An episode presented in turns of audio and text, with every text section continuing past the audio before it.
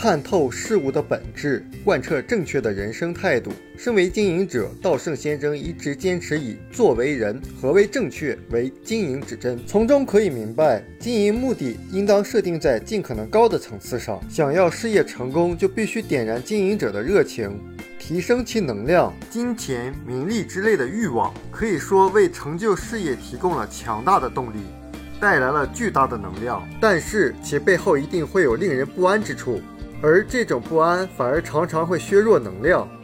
想赚钱，想发大财，单凭这些赤裸裸的欲望经营企业，或许会取得一时成功，但从长远来看，绝对不会顺畅。人若任性妄为，心中必然涌起欲望，肚子饿了就会升起食欲，面临外敌就会产生愤怒，遇到讨厌的人或事，自然会抱怨。佛念将贪欲、愤怒、抱怨这三者列为人类最强大的烦恼，将它们称作三毒。人类如果对人性放任自流，三毒就会涌现，充斥人心。为了抑制这些烦恼，就要看透烦恼的本质，凭借意志力战胜被烦恼纠缠的自己。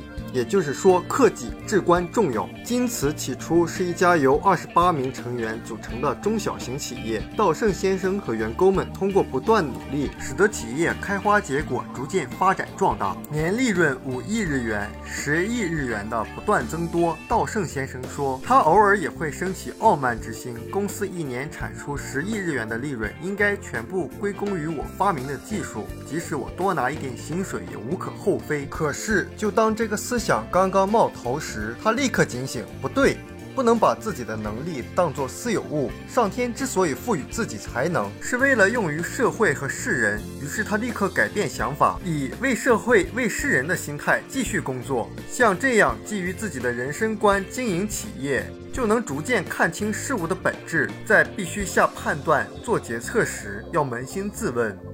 看清其中是否存在私欲，是否具备大义，直至内心完全认可。我们要重视大义，不仅要将其视为经营目的。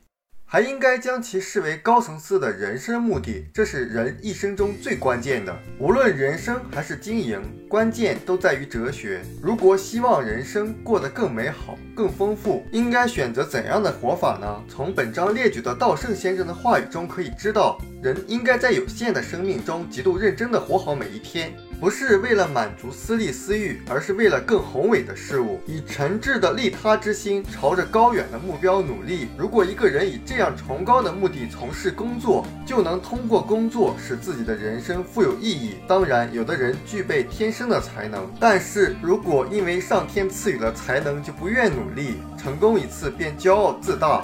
那么这个成功将无法结出丰硕的果实。我们应该强烈的认识到，才能是借自上天之物，我们必须将其用于社会和世人，以回报社会、回报世人的态度度过人生。这不正是哲学的体现吗？稻盛先生也经常强调，在企业经营中，首先必须拥有理念、哲学。二零一零年成功帮助破产的日本航空公司重生的。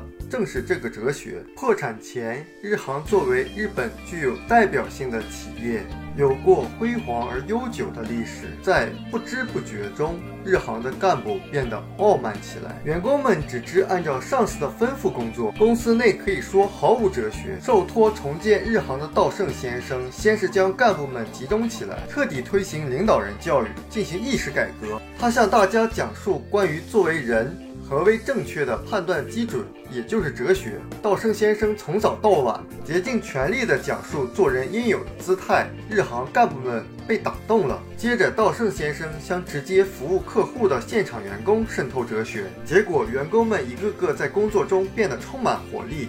日航也摇身一变，重生为一家能为顾客提供最高品质服务的企业。就这样，日航在短短两年零八个月后就实现了重新上市的目标。稻盛先生说：“哲学是人生和经营的指针，而构成哲学之根本的就是单纯的原理原则。”本章阐述的是人生的指针即活法，也就是哲学。而下一章原理原则中阐述的，则是构成哲学之根本的原理原则这个东西。我们书友会希望用十五年时。时间带动一亿人读书，改变思维，思考致富，和一千个家庭共同实现财务自由。快来加入我们吧！